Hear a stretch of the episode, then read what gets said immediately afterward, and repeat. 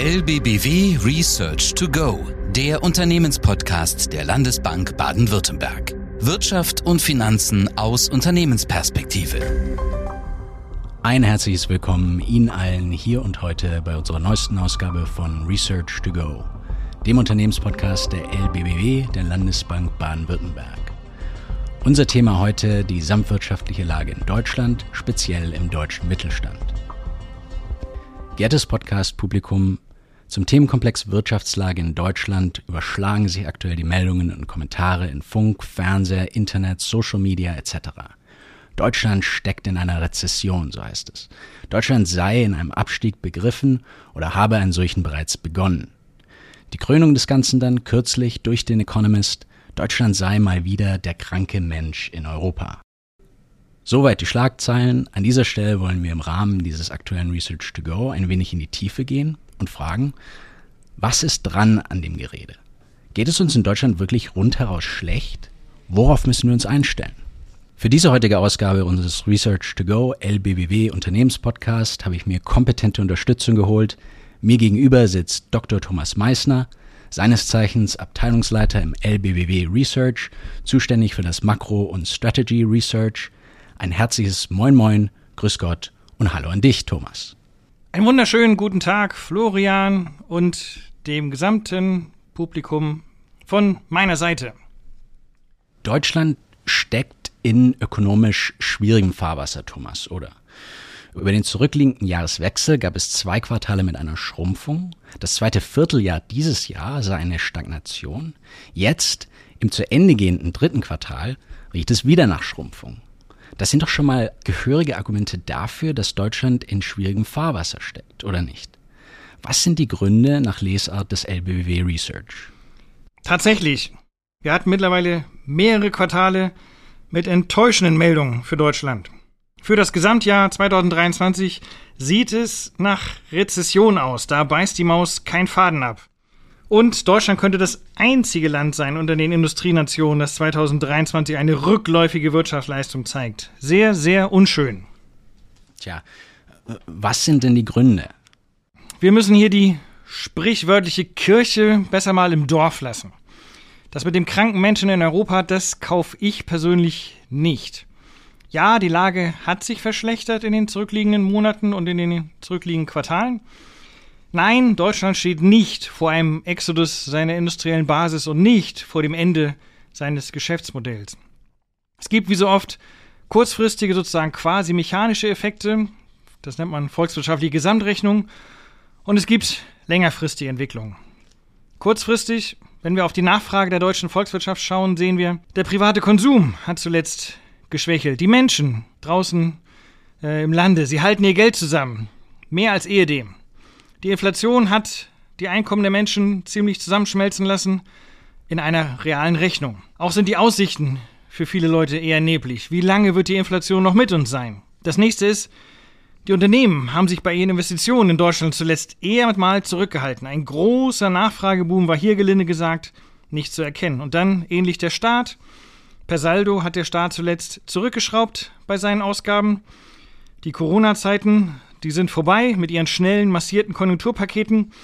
Und die Zeitenwende mit einer verstärkten Rüstung, die kommt erst noch heran. Im Ergebnis geht es bei den Staatsausgaben rückwärts. Hoffnung nach vorne geblickt setzen wir ein wenig in den Außenhandel. Die Exportnachfrage könnte in den kommenden Quartalen anziehen. Wir kennen dies aus vielen, vielen Schwächephasen der Vergangenheit. Deutschland prosperiert speziell dann, wenn im Ausland die Nachfrage anzieht. Wobei wir sagen müssen, es wird kein enormer Export Exportboom werden. Eher ein normaler nach aller Wahrscheinlichkeit.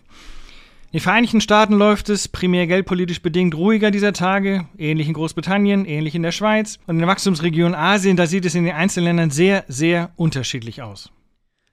Was heißt all dies für den Mittelstand in Deutschland? Ich weiß, ihr habt hier just dieser Tage eine Umfrage an dieser Stelle gemacht. Ja, wir haben ganz aktuell die nächste Ausgabe unseres LBW Mittelstandsradars am Start. Eine regelmäßig durchgeführte Primärumfrage unsererseits unter rund 250 mittelständischen Unternehmen. Unternehmen aus unserem LBW Kundenkreis. Diese Befragung führen wir seit vielen, vielen Jahren durch. Proprietäre Daten, ein wertvoller Fundus zur Analyse des deutschen Unternehmenssektors. Was sind schlaglichtartig die aktuellen Befunde? Eineinhalb Jahre nach dem bestialischen Überfall Russlands auf die Ukraine ist die Situation in Deutschland eher mal getrübt. 16 Prozent der befragten Unternehmen schätzen die aktuelle Geschäftslage für den eigenen Betrieb als schlecht oder sogar sehr schlecht ein. Im Vorjahr waren es 14, 16 heute, 14 vor einem Jahr. 37 Prozent erachten ihre aktuelle Lage als neutral. Vor Jahresfrist waren das 29. Heißt, weniger als die Hälfte der Unternehmen berichtet von einer guten oder sehr guten Stimmung. Vor einem Jahr waren es immerhin 57 Prozent.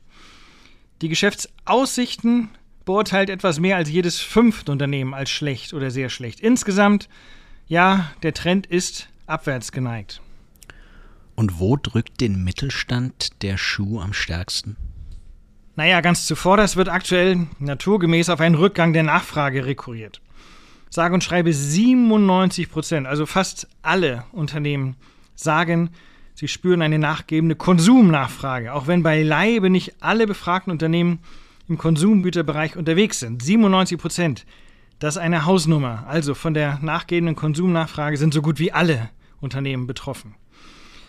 Dann zwar mit gehörigem Abstand, aber noch immer nennenswert, zwei Drittel aller Unternehmen sagen, die politischen Rahmenbedingungen stimmen nicht. 60 Prozent sehen zu hohe Lohnkosten, 59 Prozent zu hohe Energienkosten und dann kommen mit 38 Prozent Klagen über eine Situation bei der Verfügbarkeit von Arbeitskräften.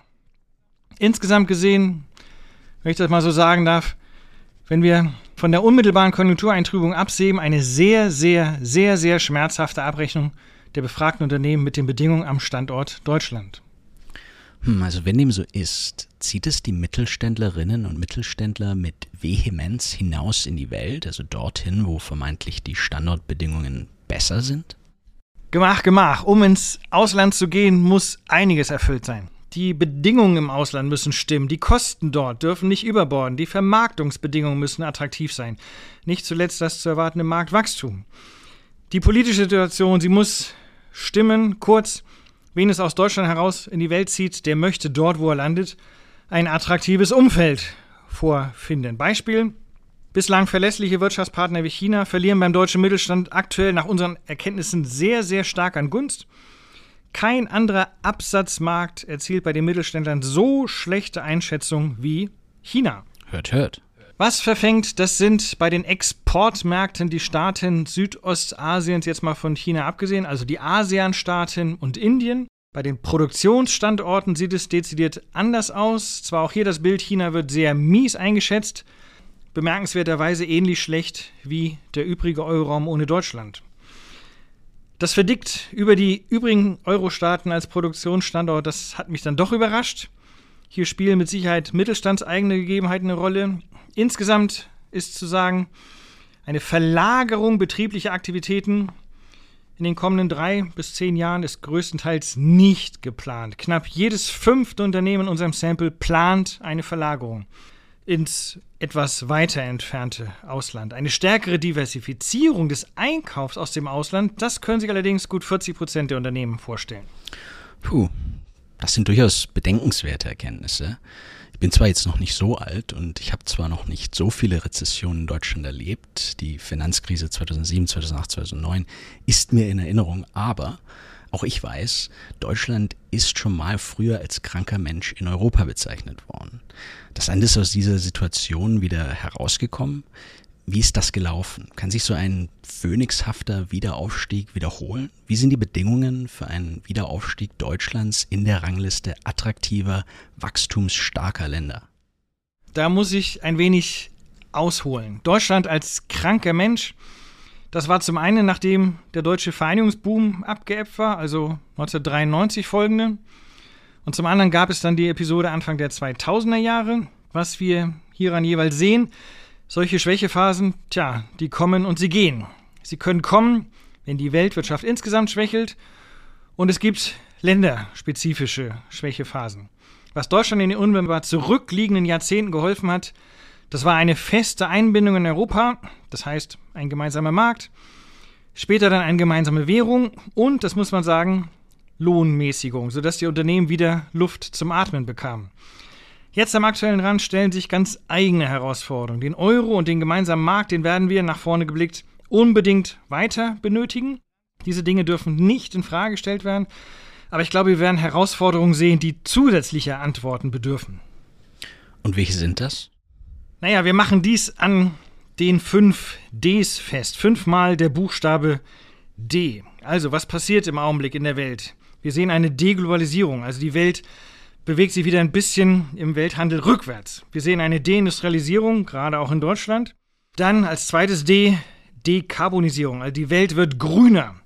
Dann haben wir Defizite in den öffentlichen Haushalten. Die öffentlichen Haushalte haben sich in vielen Ländern ein bisschen übernommen. Digitalisierung, also dass wir mehr und mehr auf Digitales setzen im Wirtschaftsablauf. Und dann der demografische Wandel.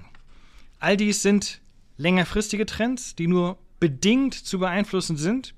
Sie finden statt. Wir müssen uns hierauf einstellen. Manche Trends werden unser Wachstum längerfristig bremsen, andere werden es anregen. Die Demografie wird uns belasten. Es kommen über anderthalb Jahrzehnte viel, viel weniger Menschen in den Arbeitsmarkt, als ihn verlassen werden. Die Digitalisierung gegenüber wird ein Wachstumstreiber sein, zumal in Deutschland, weil wir auf diesem Feld viel, viel nachzuholen haben. Und was folgt hieraus? Insgesamt gesehen werden wir mit diesen Trends leben müssen. Ich sagte es schon, es wird wohl eine Verlangsamung der Reisegeschwindigkeit Deutschlands geben. Also die Wachstumsraten werden wohl niedriger sein, als wir das bislang gewohnt waren. Aber, aber, aber die Unternehmen gerade im Mittelstand, die werden dagegenhalten und auf den technischen Fortschritt setzen und das halten wir für richtig so. Habt ihr im LBBW Research auf Basis all dieser Erkenntnisse aus dem Mittelstandsradar oder aus der 5D-Analyse in jüngster Zeit euren Ausblick für Deutschland geändert, namentlich für die längere Frist? Wann kommen die nächsten Planungsprämissen? Oh, gut, dass du fragst. Hier will ich besser mal nicht vorgreifen. Die nächsten Planungsprämissen, sie kommen im Herbst und wir arbeiten hieran. Okay. Vielen, vielen Dank, Thomas. Dann haben wir auch schon das Thema für die nächste Ausgabe unseres Research to Go. Wir werden uns aller Voraussicht nach mit den neuesten Planungsprämissen beschäftigen. Dieser Blick voraus rundet dann diese Ausgabe von Research to Go ab. Wir hoffen, es hat Ihnen gefallen, etwas darüber zu erfahren, wie unser LBBW Research die Lage und die Entwicklung in Deutschland sieht. Wir hoffen, Sie sind beim nächsten Mal wieder dabei. Gleiche Welle, gleiche Stelle. Research to Go, der Unternehmenspodcast. Es verabschieden sich Thomas Meissner und Florian Susdorf. Auf Wiedersehen. Das war LBBW Research to Go, der Unternehmenspodcast der Landesbank Baden-Württemberg. Jetzt abonnieren oder besuchen Sie uns auf lbbw.de. Wir verfolgen für Sie Weltwirtschaft und Finanzmärkte, analysieren Märkte und Trends. Bereit für Neues. LBBW.